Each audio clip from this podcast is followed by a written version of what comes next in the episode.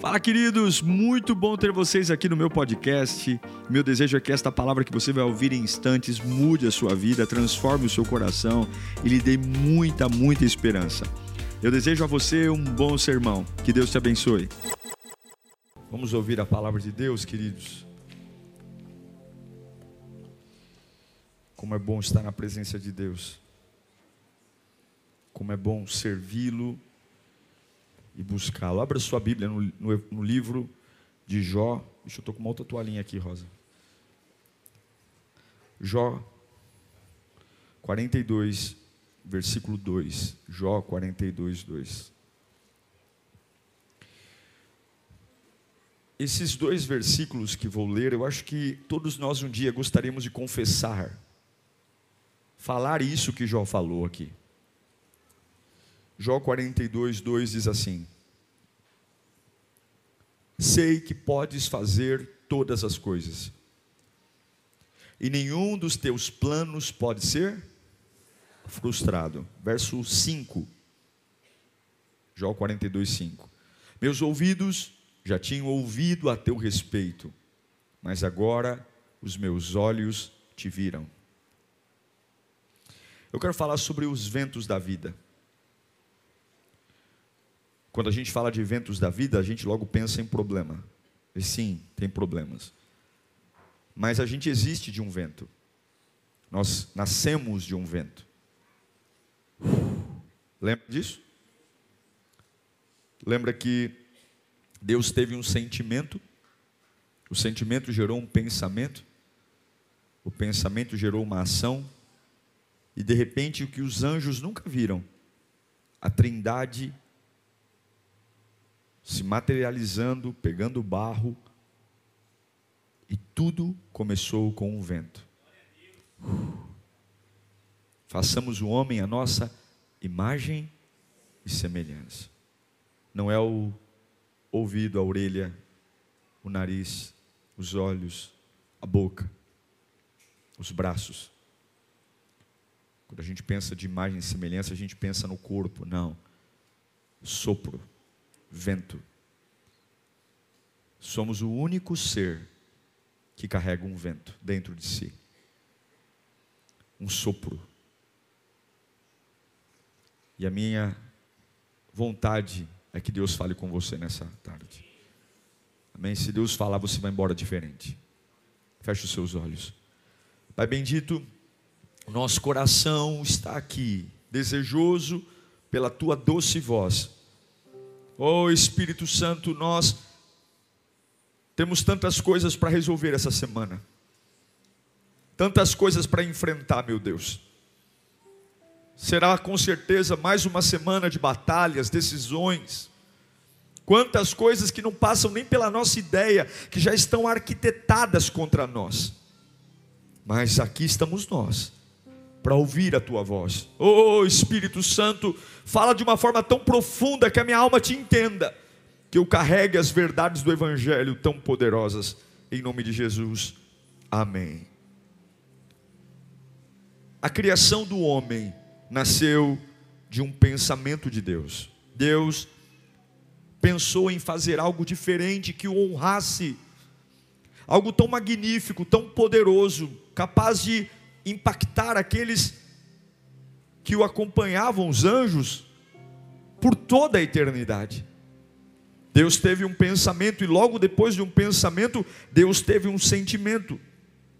Diante de toda a criação, Deus sentiu algo diferente. Talvez um relâmpago de emoções, porque Deus tem emoções. Ele sentiu algo diferente. E aí ele pensou, ele sentiu e ele agiu. Depois de dizer haja luz, depois de dizer haja separação entre o firmamento, criou a lei da gravidade, pendurou os planetas, criou as constelações, depois de dizer junte-se água e crie terra seca, depois de dizer cubra a terra de vegetação, especificar as plantas, as cores, os frutos, depois de dividir o dia em 12 horas, colocando o luminar do dia e o luminar da noite, Ah, que coisa bela! Ele encheu as águas de peixes, os céus de aves, a terra de animais, répteis, mamíferos, insetos, produzindo seres vivos de acordo com a sua característica e habitat, mas no sexto dia, dentre tantas coisas poderosas, onde Deus apenas usou o poder da voz, haja, haja, haja, haja, e conforme ele dizia, tudo ia no seu devido lugar, existindo, como um pipoco, haja, puf, apareceu o sol, puf, apareceu a lua, puf, apareceu os animais, puf, apareceu o vento, puf, apareceu. De repente, ele faz algo diferente. Do haja-se, junta-se, junte-se, surja. Agora Deus olha e diz: façamos.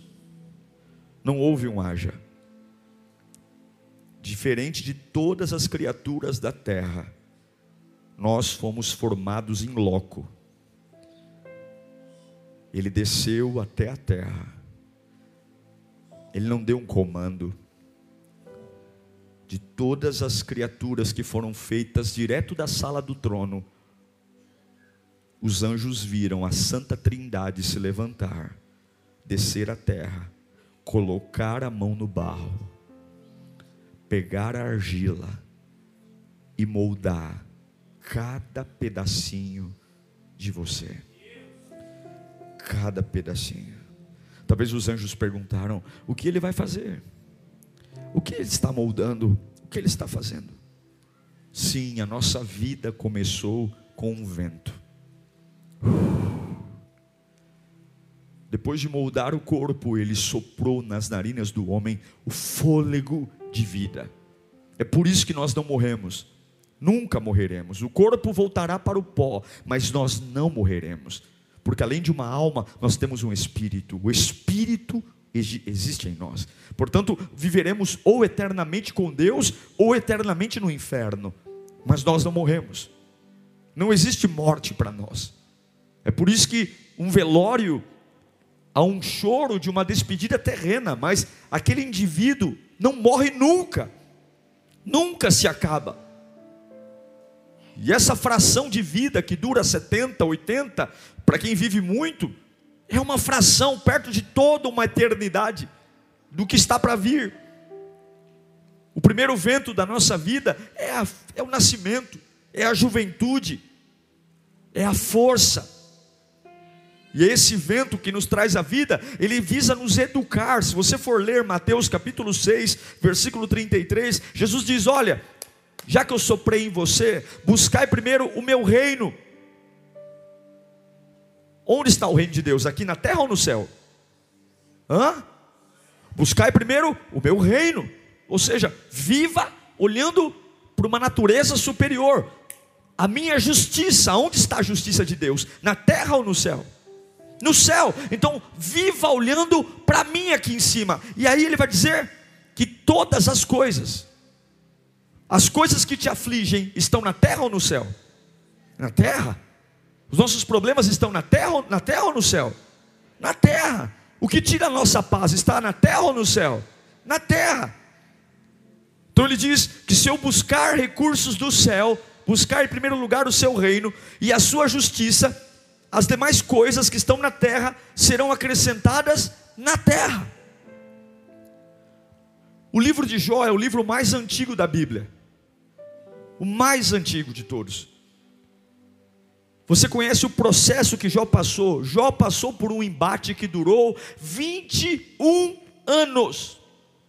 Durante 21 anos ele viu a sua vida sendo modificada e torcida, de colocada de cabeça para baixo.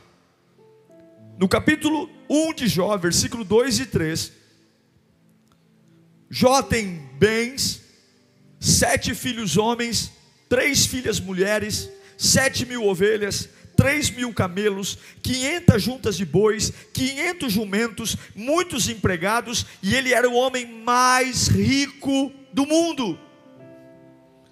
Jó era um sucesso, e o resultado dessa felicidade, dessa prosperidade, a Bíblia diz, em Jó 1, ele era um homem íntegro, reto, e que se desviava do mal. E Deus tem prazer em prosperar homens ricos, íntegros, retos, que, que se desviam do mal. Se tem uma coisa que o nosso Deus é maravilhoso e generoso, é nos abençoar. Eu não gosto daquela ideia de que Deus pesa a mão. Deus é pai. Ele disse: se vós que sois pais não dão pedra para os vossos filhos, dão pães. Quem dirá eu que sou o verdadeiro pai? Deus sempre deseja nos abençoar, e esse é o primeiro vento da vida de Jó, a bênção. Sim, nós, como filhos de Deus, viveremos ventos de bênçãos. Tem fases da sua vida que o vento das bênçãos virão, as alegrias, os bifes, as festas, os nascimentos, as maternidades, os, as formaturas, os diplomas, os começos. Jó teve uma vida que arrebentou, e Deus abençoa, mas em todo vento, em todo processo, sempre tem um mas, sempre tem, e é isso que a gente é inocente para entender, porque a Bíblia não nos esconde as regras do jogo, a Bíblia não oculta o que é viver nesta terra, nunca disse para nós que estamos aqui de lazer ou de férias, a vida ela é uma guerra, e quem vence é quem tem a cabeça no lugar certo, porque você perde com a cabeça e ganha com a cabeça. Mas nós temos um acusador. Satanás é um acusador. E ele sabe que a nossa vida começou com um vento. E esse vento me dá autoridade para suportar coisas que eu nunca imaginei. E logo Jó sofre o segundo vento. O primeiro é o da vida, o segundo vento de Jó é a acusação. Em Jó capítulo 1, versículo 6, a Bíblia diz que Satanás vai até o céu. Certo dia, os anjos vieram apresentar-se ao Senhor, e quem veio junto com eles? O vagabundo do Satanás. E Satanás também veio com eles. O Senhor disse a Satanás: De onde você veio? E Satanás respondeu ao Senhor: de perambular pela terra e andar por ela, ele sempre está de olho em você. E disse então o Senhor a Satanás: Reparou no meu servo Jó? Não há ninguém na terra como ele, irrepreensível, íntegro, homem que teme a Deus e evita o mal. Será que Jó não tem razões para temer a Deus? Vagabundo desse diabo, respondeu Satanás. Acaso não puseste uma cerca em volta dele? Da família dele e de tudo que ele possui, ou seja, ele não te, ele, será que ele não te teme porque tem tudo? Será que ele não te teme porque ele tem uma vida maravilhosa? Tu mesmo tens abençoado tudo que ele faz, de modo que os seus rebanhos estão espalhados por toda a terra.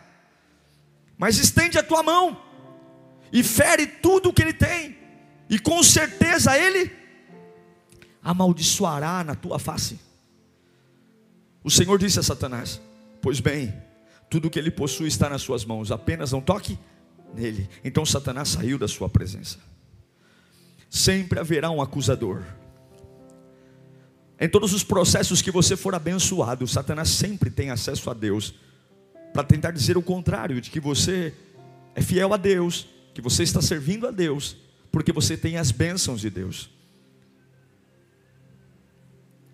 Satanás sempre vai tentar dizer que você adora a Deus, porque a sua vida é boa. Mas Deus, tire as coisas dele, tire a alegria dele, deixe ele ter algumas perdas, que você vai ver que se essa rede de proteção cair,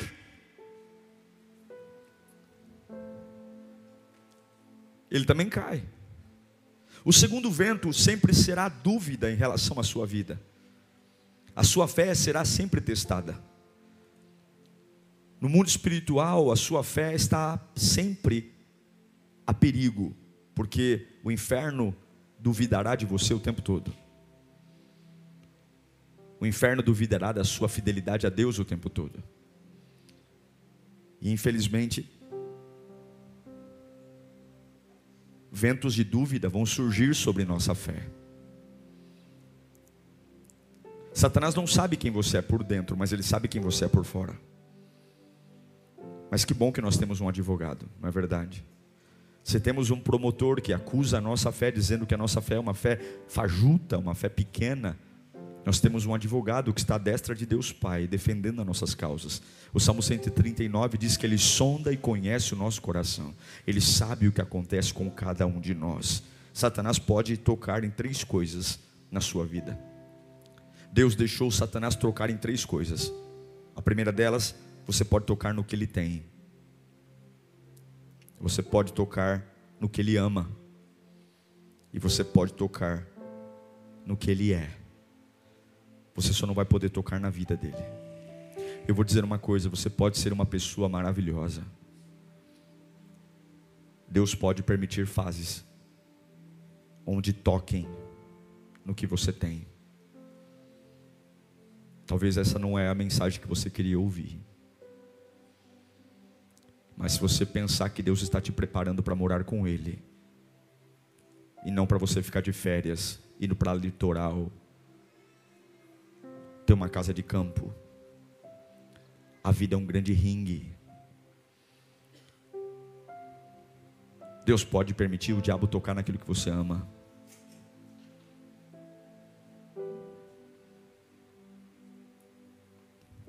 Deus pode permitir o diabo tocar naquilo que você é.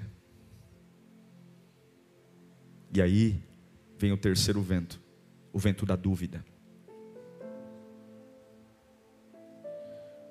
pode tocar em tudo, só não toque nele. Então Jó está vivendo, e daqui a pouco chega um servo dizendo: Ei Jó, tem uma notícia não muito boa para você. Roubaram os bois. Que mais? Roubaram os jumentos. O que mais? Mataram todos os seus empregados. Oh meu Deus, nunca reclame do ruim, sempre pode piorar. Nunca reclame, ai meu Deus, o que, que eu vou fazer agora? Mas tá bom, tá bom, né? vamos, vamos seguir, vamos seguir. Daqui a pouco vem outro, chega outro WhatsApp. Ai meu Deus, lá vem. Tem gente que quando manda mensagem é raios e trovões. Lá vem o segundo WhatsApp. Ô Senhor Jó, teus camelos. O que, que tem meus camelos? Roubaram todos os teus camelos. E mataram aqueles que cuidavam dos camelos. Nunca reclame do ruim, sempre pode piorar, sempre pode. Aí chega outro servo e diz: Jó, teus filhos estavam almoçando todos juntos na casa do mais velho. Vem um vento forte, não dá para entender. Esse vento soprou dos quatro cantos da casa, como se a casa fosse espremida. O que aconteceu? Eu sinto muito em dizer para você: os teus dez filhos estão mortos. Isso não aconteceu um ano, depois de outro ano, aconteceu tudo junto. Tem ventos que derrubam tudo junto. Você está vivendo um problema aqui, você distrai, tem outro ali, tem outro ali, tem outro ali, tem perda ali, tem perda ali, a mente fica doida. A Bíblia diz que Jó levanta, ele rasga a roupa porque ele não tem sangue de barata e ele não tem pele de rinoceronte. Ele rasga a roupa, ele raspa a cabeça, ele prostra diante de Deus. Talvez a alma dele gritando. E ele raspa a cabeça, rasga a roupa e diz: Nu saí do ventre da minha mãe, nu voltarei para o Senhor. O Senhor deu, o Senhor tomou, bendito seja o nome do Senhor. Meu irmão, talvez a gente nunca tenha noção do que é isso mas sempre haverão momentos de ventos trazendo para a minha vida dúvida. Quando ele rasga a roupa, quando ele raspa a cabeça, ele está dizendo para Deus: Eu estou sofrendo. Não é brincadeira o que eu estou sentindo, mas algo predomina: as perdas, os ventos das perdas Quantas coisas você já perdeu ao longo da tua vida? Perdas materiais, animais morreram todos, empregados morreram todos, Mas Jó não se deixou levar pelas perdas materiais, perdas de amores. O que ele tinha foi embora, o que ele amava foi embora. Dez filhos mortos, debruçados sobre dez corpos, acabou. Mas aqui havia um homem movido pelo Espírito. Aí você diz, no, e pastor, acabou as desgraças dele? Não. Satanás é um vagabundo. Repita comigo: o diabo é um vagabundo. Ele não se dá por satisfeito. Ele vai de novo para o céu. Capítulo 2, versículo 1. O diabo vai de novo falar com Deus. O homem já tinha perdido todo o patrimônio, o homem já tinha perdido os dez filhos. E o diabo não se deu por satisfeito. Num outro dia, os anjos vieram apresentar-se ao Senhor, e Satanás veio com eles. O Senhor perguntou. Não, aqui nós já lemos, né? Eu acho que é o capítulo 3. Não, peraí, peraí, põe lá, põe lá para lá, deixa eu ver. Pode avançar. Pode avançar. Versículo 4. Repita comigo: pele por pele. Já que não caiu, perdendo tudo o que tinha, perdendo tudo o que amava, Satanás diz: agora, pele por pele. Repita comigo de novo: pele por pele. Põe o próximo, cinco. Estende a tua mão e fere a sua carne e os seus ossos, e com certeza ele amaldiçoará na tua face. Deus viu que Jó estava perto do limite dele. Sabia que Jó era mais forte do que o que próprio Jó imaginava ser. Então Deus reforça o diabo, toque nele, mas não toque na vida dele. Irmãos, se você tem ao seu lado um inimigo que é capaz de ser dono de todas as ideias mais mortais, mais destrutivas, Jó teve o vento da adversidade, ele perdeu tudo e agora vem uma adversidade. Ainda abraçado aos cadáveres dos filhos, em luto, ele sente um incômodo no corpo e em poucos dias ele está tomado por uma lepra em estado terminal. Não era uma lepra qualquer. A lepra de Jó, muito mais do que uma lepra que consome a carne através do apodrecimento, era uma, uma lepra que destrói todas as extremidades e apodrece num ritmo único. A Bíblia diz que Jó se coçava com cacos de telha. Jó vivia sorrindo e, ele não sorria porque queria, ele sorria porque a lepra consome toda a cartilagem, lábios, nariz, orelha. Aí vem a sua esposa e diz, capítulo 2 de Jó, versículo 8: Então Jó apanhou um caco de louça e com ele se raspava, sentado entre cinzas. Então sua mulher lhe disse: Você ainda mantém a sua integridade? Amaldiçoa o teu Deus e morre. O que, que você diria para tua mulher que vê você miserável, sem nada? versículo 10. E ele respondeu: Você fala como uma louca mulher, uma insensata. Aceitei, aceitaremos o bem dado por Deus e não o mal? Em tudo, Jó não pecou com seus lábios. Ventos, perdas, não acabou. Agora vem a voz das pessoas. Agora vem sete vozes, amigos, Satanás, Eliafaz, Bildab, Zofar, a mulher, a voz do homem.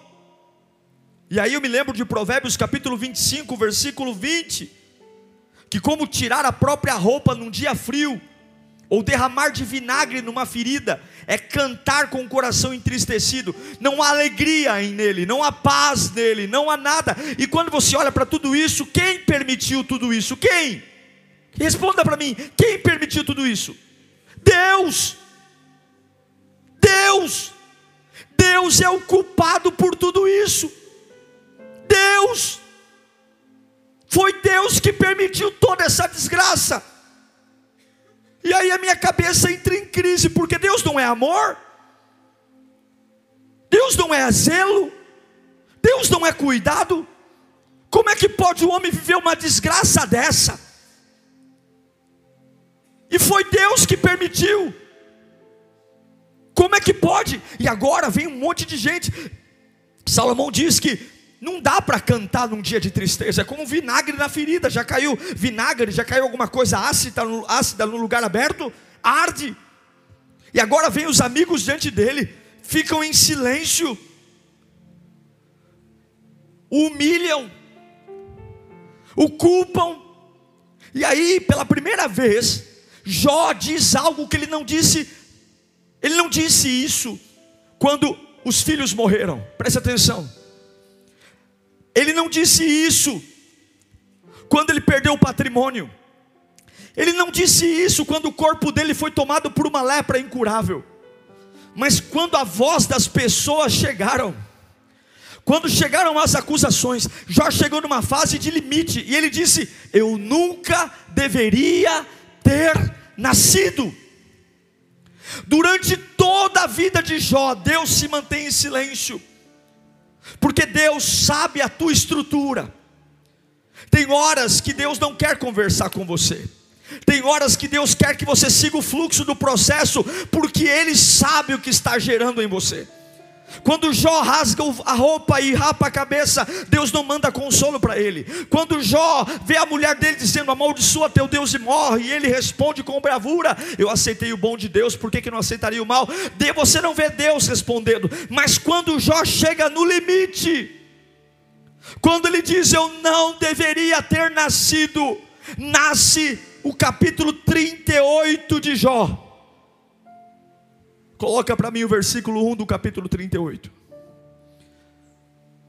É a primeira vez que Deus fala na vida de Jó. Jó 38, 1. Então, o que? O Senhor respondeu a Jó. De onde? Do meio da tempestade. Há um motivo do porquê Deus se mantém quieto Há um motivo do porquê Deus não fala, há um motivo do porquê Deus não esclarece. Ele é juiz. De um lado há um promotor, de um lado há um acusador, dizendo: ele não merece ter as bênçãos que tem. Ele não te ama de verdade, a fé dele é uma porcaria. Ele é um servo mequetrefe. E do outro lado há Jesus, dizendo: Não, ele é um servo justo, íntegro. E Deus é o juiz. E o juiz está olhando. Mas chega uma hora que o juiz bate na mesa e diz: Chega, chega, chega.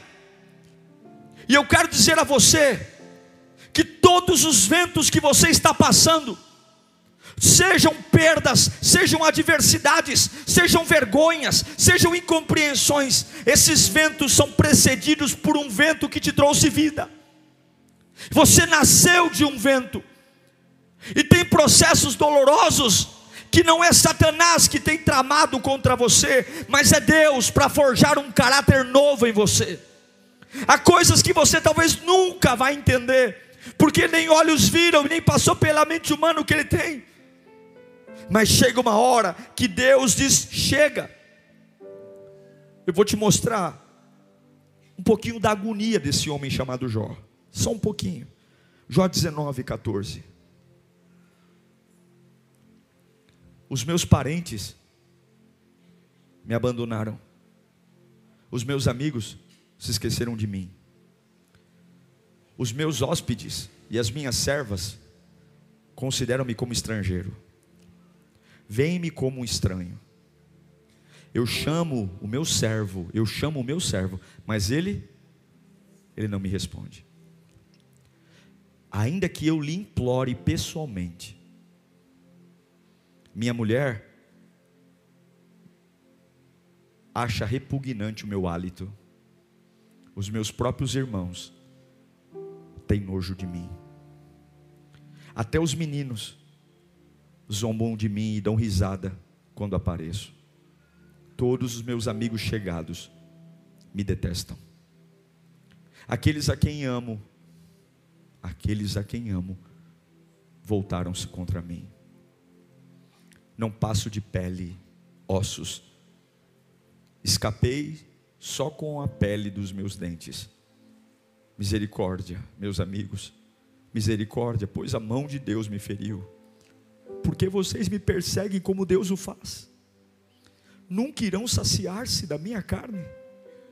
Quem dera as minhas palavras fossem registradas, quem dera fossem escritas num livro, fossem talhadas a ferro, no chumbo ou gravadas para sempre na rocha.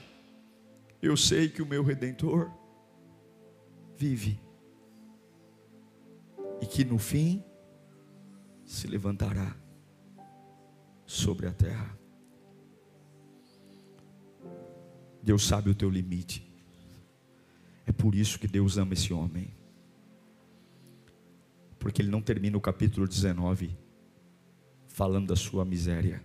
Ele diz: Eu sei que o meu redentor vive. No sétimo vento, sempre há uma voz que fala na tempestade. Escute, Deus está trazendo essa palavra porque Ele está encontrando o seu coração. Oh glória! Sempre há um vento que sopra por último. Você veio do vento e termina no vento. E os ventos que existem entre o seu começo e o seu final são ventos que Deus tem permitido para forjar o seu coração. Você não precisa gostar do que Deus está fazendo, você não precisa amar o que Deus está fazendo e nem entender o que Deus está fazendo, mas você precisa confiar no que Deus está fazendo. Raspe a sua cabeça se for preciso, rasgue as suas vestes, chame quem você quiser de doido, mas não se volte contra aquele que começou uma boa obra na sua vida. Eu não sei se você está preocupado com carro, com casa, eu não sei se você está preocupado com reputação, eu não sei se você está preocupado com o que as pessoas pensam, mas Deus está está falando apenas sobreviva o dia de hoje. Sobreviva o dia de hoje na minha presença. Sobreviva o dia de hoje na minha presença. Sobreviva o dia de hoje na minha presença. Sobreviva. E aí no capítulo 42, capítulo 38, Deus diz: Jó está cansado. Jó está no limite. Eu sei que algumas pessoas aqui estão dizendo: Eu cheguei no meu limite. Porque a gente acha que se conhece. A gente acha que se conhece. Eu quero ler o capítulo 38 inteiro. Porque eu não preciso nem pregar aqui, a própria Bíblia vai pregar. Jó chega no limite, porque Deus não fala, o diabo fala, as pessoas falam. Parece que eu estou injustiçado. Que vida é essa? Que porcaria de vida é essa? Vamos ler o capítulo 38. Vamos lá, coloca para mim aí. Deus dá uma aula para Jó, de que pelo fato de estar em silêncio, ela ainda está no controle. Então o Senhor respondeu a Jó: de onde? Do meio da tempestade, do meio da perda. Põe o dois. Olha o que Deus diz. Ei Jó, você está sentindo o pior dos homens? Eu vou te lembrar quem é quem aqui. Quem é esse que obscurece o meu conselho com palavras sem conhecimento? Ou seja, quem é você para ficar perguntando sobre mim e o que, que eu estou fazendo? Vamos lá. Prepare-se como simples homem. Vou fazer perguntas a você, Jó. E você vai me responder: Deus está falando, você chegou no limite? Você disse que não aguenta? Então eu vou te fazer perguntas, me responda. Você é o bonzão, né, Jó? Você acha que a vida é injusta, né? Então me responda: onde você estava quando eu lancei os alicerces da terra? Responda-me, se é que você sabe tanto. Quem marcou os limites das dimensões? Talvez você saiba, né? E quem estendeu ele sobre ela a linha de medir? E os seus fundamentos? sobre o que foram postos e quem colocou a sua pedra de esquina.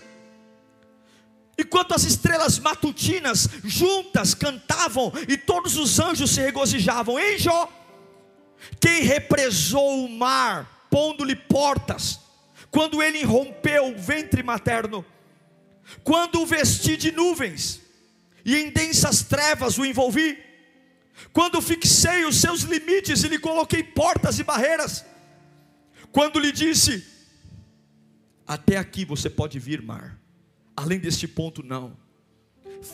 Aqui faço parar as suas ondas orgulhosas. Ei, Jó, você já deu ordens amanhã? Ou mostrou a alvorada ao seu lugar? Para que ela apanhasse a terra pelas pontas e sacudisse dela os ímpios?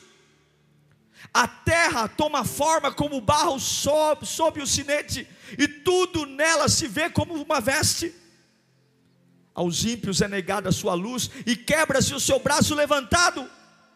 Você já foi até as nascentes do mar, Jó? Ou já passeou pelas obscuras profundezas do abismo? As portas da morte foram mostradas a você. Você viu as portas densas das trevas? Você faz ideia de quão imensas são as áreas da terra? Fale-me, se é que você sabe, como se vai ao lugar onde mora a luz, onde está a residência das trevas? Poderá você conduzi-las ao lugar que lhes pertence? Conhece o caminho da habitação delas? Talvez você conheça, pois você já tinha nascido, você já viveu tantos anos, não é, Jó? Acaso você entrou nos reservatórios de neve vi os depósitos de Saraiva, que eu guardo para os períodos de tribulação, para os dias de guerra e de combate. Qual o caminho por onde se repartem os relâmpagos, Jó? Onde é que os ventos orientais são distribuídos sobre a terra? Quem é que abre um canal para a chuva torrencial, Jó? Um caminho para a tempestade? Para fazer chover na terra em que não vive nenhum homem, no deserto onde não há ninguém para matar de sede, para matar a sede do deserto árido, nele para fazer brotar a vegetação, só até aqui. Leia todo o capítulo 38. Deus olha para um homem que chegou no limite, dizendo: Deus é cruel, talvez eu não aguento mais. Deus diz: coloque-se no seu lugar, porque eu sei o seu limite. Não é porque dói que eu deixei de te amar, não é porque sangrou que eu deixei de te amar, não é porque tem um mês difícil, você não sabe o que eu estou fazendo, mas quando Jó chega no limite, Deus fala, e quando Deus fala, Deus muda. Se Deus não falou ainda, continue. Se Deus está em silêncio, continue, porque a hora que Ele abrir a boca, Ele muda. A Bíblia diz que quando Deus abriu a boca e Ele mostrou a Jó o domínio, porque o sentimento que nós temos é isso é uma injustiça, isso é uma injustiça, é uma injustiça, e Deus está dizendo: fique quieto, você não sabe o que eu estou fazendo, você não sabe quem eu estou formando em você. Estão dizendo que a tua fé não é nada, e eu sei o que eu soprei aí dentro. A Bíblia diz que o que já disse que aquilo que eu mais temia me sobreveio e o que eu receava me aconteceu. Tem horas que Deus permite acontecer na nossa vida o que nós mais temíamos, para mostrar para nós mesmos que nós não somos de cristal e que o sopro nos ergue das piores dores. O céu não tem pena de você, você não depende de caridade de pessoas, há um sopro dentro de você, e você tem que pôr para fora o que ele soprou. Quando Deus falou, ele calou a boca dos amigos de Jó. Jó estava fétido, numa cova, abandonado pela esposa, abandonado pelos amigos. Mas Deus o encontrou no meio da tempestade. E eu quero dizer uma coisa para você: Deus é o dono do tempo. Escute, levanta as suas mãos para cá. Deixa a tua alma aflita ouvir isso. Deus é o dono do tempo. Você não está entendendo? Eu vou dizer, eu vou liberar essa palavra. Você vai voltar a dormir esta noite. Você vai voltar a ter uma vida tranquila, ainda tendo áreas mal resolvidas. Você vai voltar a comer em paz, dormir em paz, porque Deus é o dono do tempo. Deus falou Porque na hora que o juiz fala, as coisas mudam. Todas as palavras de derrota que os amigos de Jó lançaram contra ele, Deus reverteu. Todas as perdas financeiras que Jó teve, todas elas, Deus mandou tudo de volta. Jó foi capaz de orar pela salvação dos seus amigos. E Deus mandou os amigos dele. Não foi Jó, presta atenção, presta atenção. Não foi Jó que foi até os amigos dizer que ele estava certo. Quero ler para você. Jó 42, 7. Você não vai se justificar para ninguém. Tem muita gente olhando para a tua vida hoje dizendo que Deus não está com você, porque se Deus estivesse com você, você não passaria pelo que está passando. Escute! Tem, porque as pessoas te julgam pelo que vem. Tem muita gente olhando para você e dizer: cadê teu Deus? Cadê tua fé? Jó 42, 7. Depois que o Senhor disse essas palavras a Jó, que o levantou, Deus olhou para os amigos que o condenaram, que o humilharam. Porque quem vai conversar com teus inimigos não é você, não. Quem vai conversar com os teus caluniadores não é você, não. Quem vai conversar com aqueles que zombaram da tua fé não é você, não. Foi Deus. E Deus vai falar com Eliafaz de Temar. E Deus falou o seguinte para ele: Eu estou indignado com você e com seus dois amigos pois vocês não falaram o que é certo a meu respeito, como fez meu servo Jó. Você vai agora, ele a faz até o meu servo Jó. Você vai levar sete novilhos e sete carneiros e se apresente e vai fazer holocausto em favor de vocês mesmos. Você não vai levar a fazer oração por Jó, não, porque eu, eu vou cuidar de Jó. Jó não precisa da sua compaixão, não. Você vai orar por você, seu endemoniado. Você vai orar por você, seu falador. Você vai orar por você, meu servo Jó. E o meu servo Jó, que vocês acham que é um coitado leproso, o meu servo Jó vai orar por você. Está lá, ó e eu aceitarei a oração de quem? Dele. E não farei a vocês o que vocês merecem, pela loucura que cometeram. Vocês não falaram o que é certo ao meu servo, ao meu respeito, como fez o meu servo Jó. Eu quero encerrar dizendo que você vai passar por muitos ventos nessa vida. E quando os ventos vierem, e talvez os ventos vão tocar no que você tem, no que você ama e no que você é. Quando os ventos vierem, lembre que o Senhor é o dono do tempo. E que o amor de Deus nunca estará longe de você. E Deus sempre vai te encontrar. Deus restaurou o corpo de Jó. Deus devolveu o amor que Jó tinha perdido pelo próximo. Ele orou pelos seus amigos, e a Bíblia diz que quando ele orou pelos seus amigos, a sua sorte foi mudada. Jó restaurou as suas finanças em dobro. Ele tinha sete mil ovelhas, Deus devolveu 14 mil ovelhas. Ele tinha três mil camelos, ele teve seis mil camelos. Ele tinha 500 juntas de boi, Deus deu a ele mil juntas de bois. Ele tinha 500 jumentos, Deus deu a ele mil jumentos. Deus só não multiplicou os filhos, porque ele tinha 10, Deus não deu 20, Deus deu 10. A Bíblia não diz o nome dos filhos homens de Jó, mas a Bíblia diz o nome das três filhas que Deus devolveu a ele. A primeira filha foi Gemina, que significa colocada em lugares altos. Eu quero profetizar isso. O seu fim será em lugares altos. Não se preocupe com o capítulo de hoje. Deus vai colocar você em lugares altos. Ninguém vai destruir aquilo que Deus fez em você. Não se preocupe em administrar o que estão fazendo, apenas siga, siga, siga, porque o próprio vento vai te colocar em lugares altos. Você vai gerar gemina, lugares altos, na sua empresa, na sua vida profissional, nos seus relacionamentos. A segunda filha de Jó se chama Késia. Késia significa permanecer. Permaneça, porque a permanência quebra toda resistência. Levante as suas mãos para cá. Deus vai cuidar de você. Você será marcado pela constância, você não vai parar. Você vai perder nariz, você vai perder orelha, você vai perder coisas que ama, mas você não vai duvidar do amor de Deus.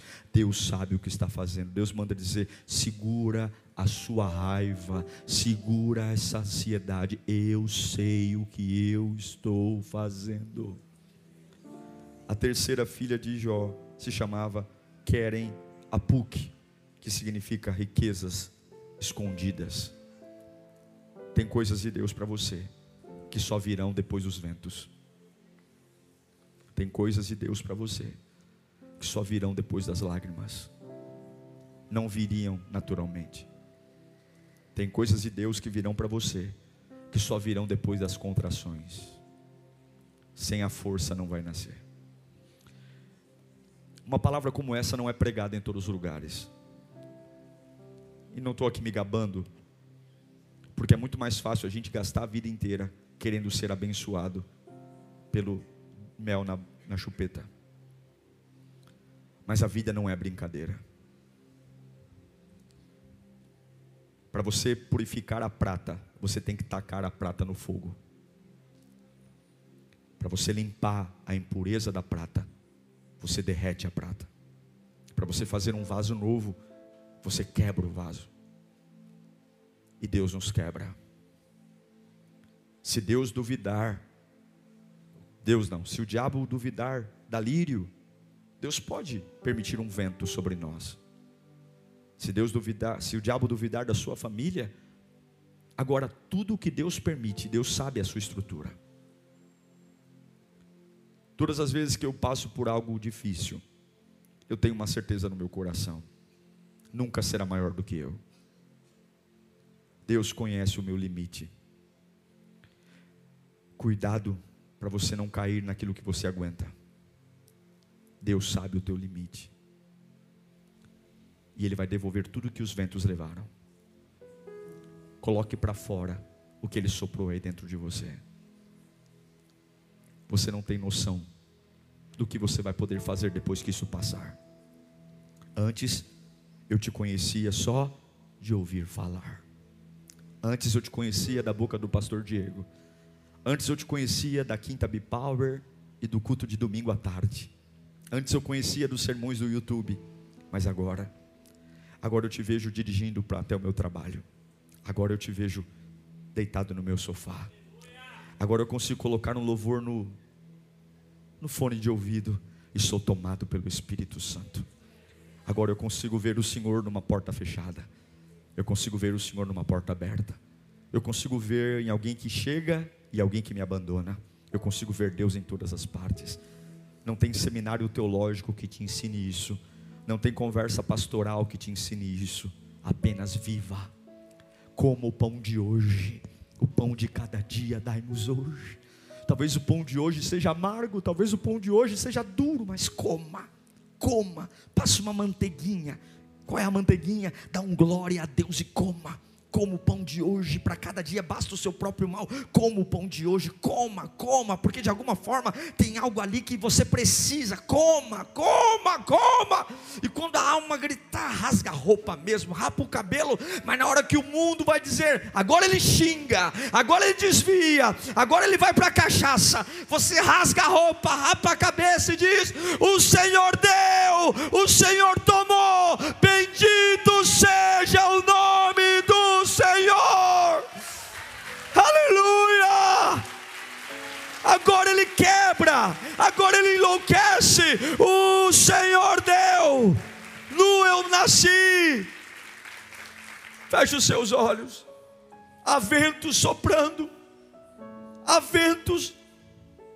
Tem coisas que não são agradáveis, tem coisas que não são prazerosas tem experiências que não são legais, mas Deus está te preparando para Ele. Deus não está te preparando para passar na faculdade, Deus não está te preparando só para ter um bom casamento, Deus está forjando um caráter. Essa é a vida cristã. Essa é a vida cristã. A vida cristã é assim. Pastor, então quer dizer que eu vou sofrer sempre?